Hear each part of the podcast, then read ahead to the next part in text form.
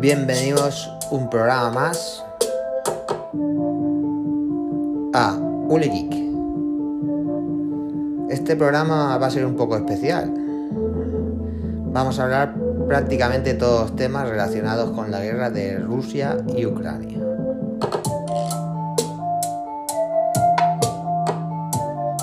Y es que este es un programa de actualidad. Y la actualidad manda.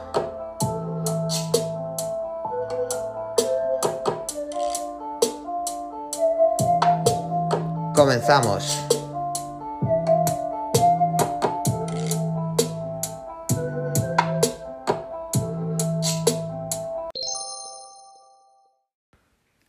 Bueno, empezamos el programa. Vamos a empezar de lo que es la noticia del día, del año y posiblemente de la década.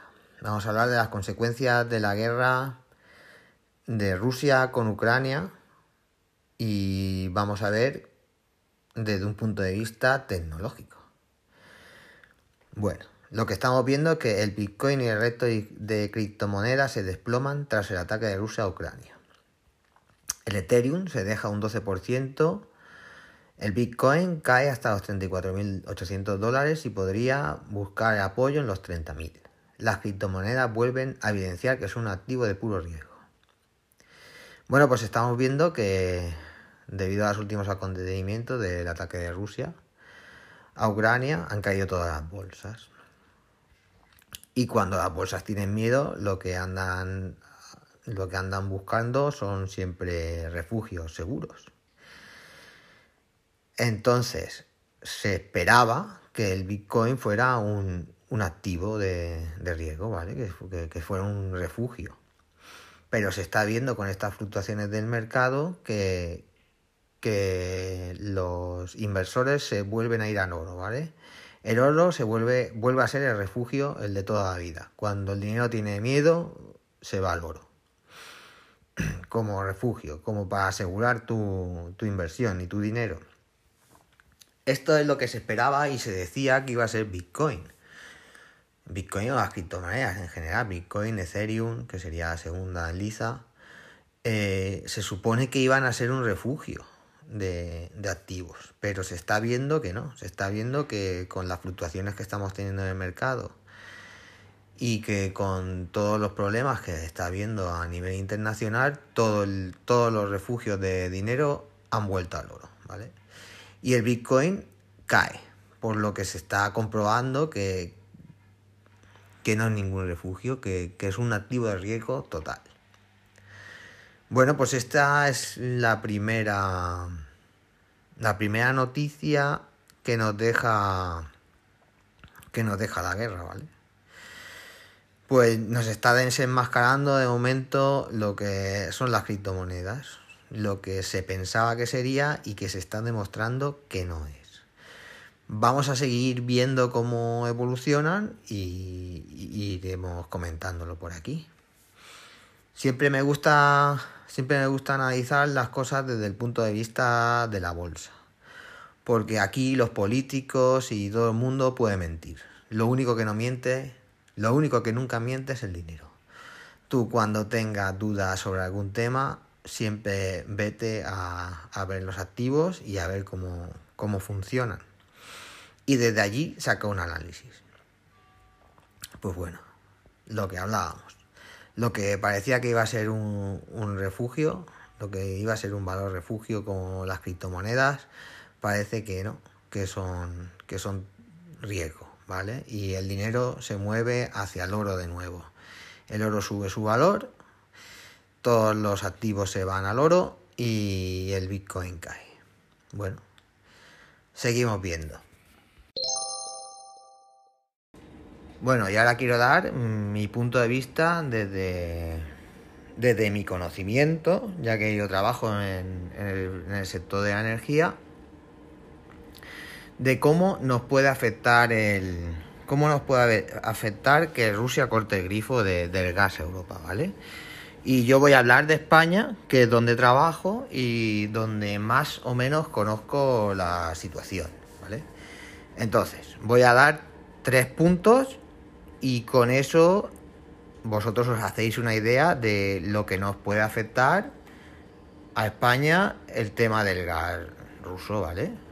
El tema de gas en general, porque ahora mismo ya se está hablando de que España tiene que exportar por el gasoducto de Argelia, tendrá que llevar hasta Alemania gas para, para, para abastecer un poco a Alemania si, si se corta el gas ruso, en la medida que lo que se pueda.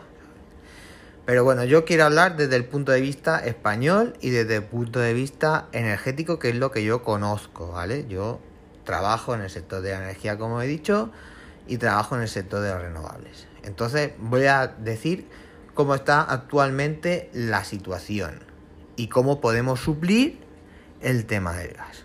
Bien, lo voy a mm, distribuir en tres puntos, ¿vale? Primer punto, el gas para la electricidad, ¿vale? Quiero decir, el gas que usamos España para generar electricidad. Vale, pues este punto en España lo tenemos encarrilado, ¿vale? En 2021 el 46,6% de la electricidad en España se ha producido ya con renovables, que sería el sector donde yo trabajo. Y el otro 20% con nuclear. Solo un 17% de la electricidad producida se ha generado con gas. En unos pocos años más yo creo que se podría prescindir totalmente del gas en este sentido, para la generación de electricidad. ¿Vale? Entonces, yo pienso, bajo mi punto de vista y mi experiencia, que para generar electricidad en España no necesitamos el gas. Eso sí, no, no podemos prescindir de las nucleares, ¿vale? Tenemos que tirar de las renovables, pero no podemos prescindir de las nucleares si no queremos tirar de gas. Bien. Vamos al segundo punto.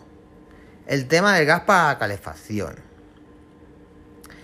Pues el gas para calefacción, este punto es diferente, ¿vale? Igual que estaba diciendo que para generar electricidad eso lo tenemos encarrilado, aquí creo que vamos muy atrás, ¿vale?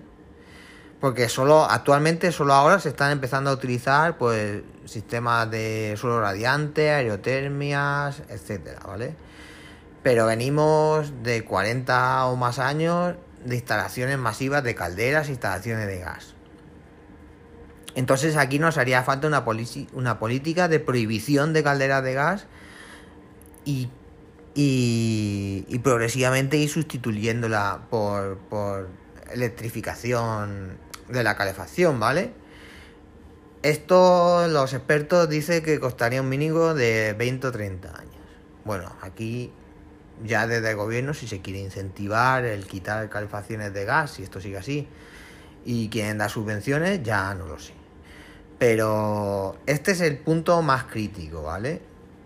Realmente, además si tú te lo vas a pensar, realmente mayoritariamente tiramos del gas para la calefacción y ha sido algo habitual de las instalaciones de gas para calefacción. Entonces, si queremos quitar el gas, tenemos que empezar a toda calefacción que se haga, se haga electrificada, ¿vale? vía aerotermia o, vía los radiadores de gas o lo que tú quieras. Hay de gas, perdona, de luz o lo que tú quieras. Pero si es verdad que lo más extendido actualmente es el gas. Pues aquí es donde yo de momento veo que tenemos un problema, ¿vale? Y después, digamos, el gas para la industria, ¿vale? Bien pues el gas que se utiliza en la industria, aquí también solo ahora se están dando los pequeños proyectos para sustituirlo por hidrógeno verde, ¿vale? O sea, sí es verdad que el gas en la industria está muy implantado y ahora se están haciendo proyectos para la sustitución por hidrógeno verde. Esto dicen que se calcula que en 20 o 30 años se podría cambiar, ¿vale? Digamos, la dependencia del gas por hidrógeno verde. Estamos hablando de 20 o 30 años, es mucho tiempo.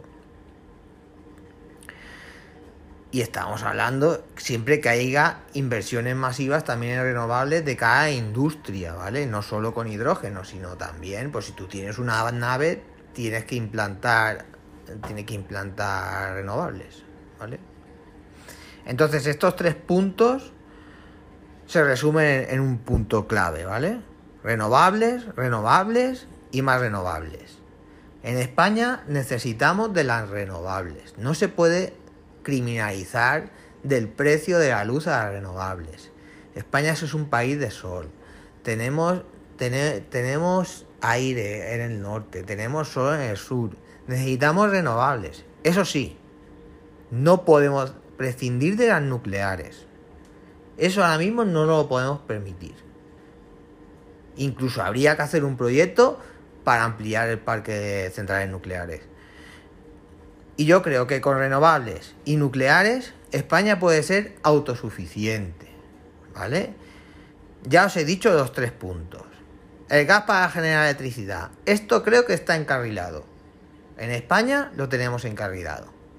Tenemos recursos y, se puede hacer perfectamente. No creo que el gas para generar electricidad sea un problema. El segundo punto, el de la calefacción. Aquí sí tenemos un, un problema porque esto está muy instaurado. ¿Vale? Y el tercero, el de la industria, que estaría al 50%, ¿vale? Sería que saliera lo del hidrógeno verde este adelante y renovables. Y apoyándose en renovables. Así que renovables, renovables y las nucleares, por favor, no se tienen que demonizar las nucleares, tenemos que ser autosuficientes. Bien, este es mi punto de vista. Llevo más de 14 años trabajando en el sector de la industria y de la energía y trabajando en el sector de las renovables. Se ha avanzado mucho, la tecnología no es la misma que antes, es todo mucho más eficiente. Podemos ser autosuficientes. Y si hay que volver en algún momento entre que construimos nucleares y no construimos nucleares, si tenemos que volver a quemar carbón, volvamos a quemar carbón. Este, este es el panorama que yo, que yo doy desde, desde mi conocimiento. Bueno, y ya está, y espero que os haya quedado un poco claro cómo tenemos el panorama de España.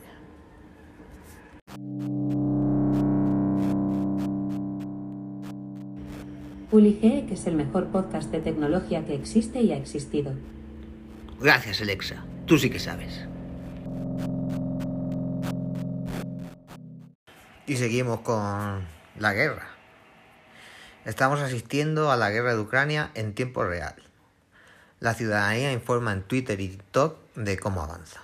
Vale, por lo que estamos sabiendo es que estamos viendo es que los usuarios de tanto de Twitter como de TikTok están haciendo vídeos de cómo avanzan las tropas y en qué momento en qué momento y dónde caen bombas y etcétera. Bueno, pues es la primera guerra que tenemos con redes sociales, digamos, y, y, con cada uno tenemos una cámara de fotos en el bolsillo. Y lo que nos permite es pues tener más imágenes desde muchos puntos de vista, no solo de los periodistas de guerra. Entonces, bueno, pues TikTok y Twitter se están llenando de, de cuentas de, de reporteros improvisados, digamos, y, a medida de esto podemos ir siguiendo lo, los avances de la guerra. Bueno, pues aquí tenemos una cosa más de la guerra moderna, que ya no vale mentir, ya tenemos todos ojos y tenemos todos podemos ver lo que se está viendo y lo que no se está viendo. Ya es más difícil de manipular la opinión de la gente y de esconder las cosas porque ya no solo es comprar un medio de comunicación. Ahora cada uno somos nuestros propios reporteros. Cada uno puede, puede colgar lo que quiera en las redes y puede exponerlo al mundo. Bueno, pues nada. Seguimos por otro tema.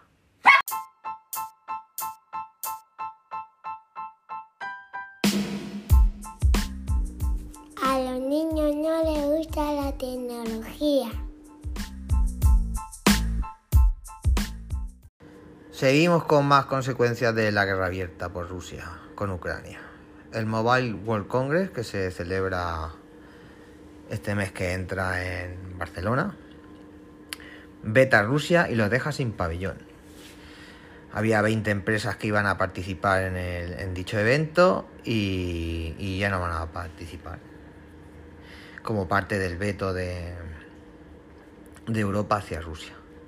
Bueno, no creo que esto les importe mucho a Putin y compañía, pero supongo que a los dirigentes y empresas rusas que sí iban a estar presentes y por supuesto querían hacer negocio, pues puede ser que sí les afecte.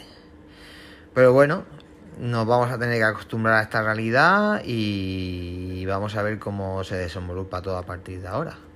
Está claro que estos son pasos claros y Europa, pues dentro de lo que está reaccionando, está reaccionando con dureza, no está siendo tibio y vamos a tener que ver a partir de ahora vetos a Rusia y, y el encarecimiento de las materias primas. Vamos a ver cómo se desenvolupa todo.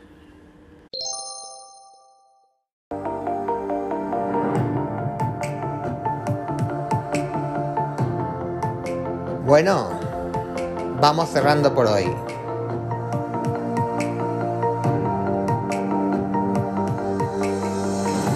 Espero que os haya gustado. Dejo la vía de contacto uligeek.gmail.com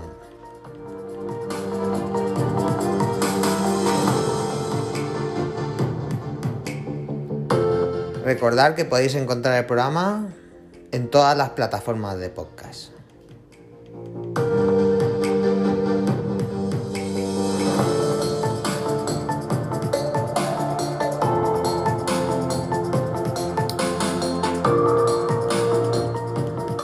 Y recordar siempre, en la vida pasan cosas buenas y cosas malas.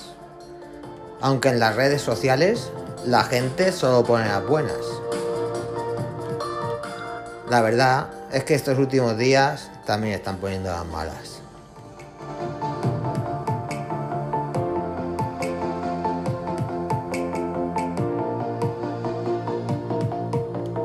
Bueno, muchas gracias por vuestro tiempo. Hasta la semana que viene.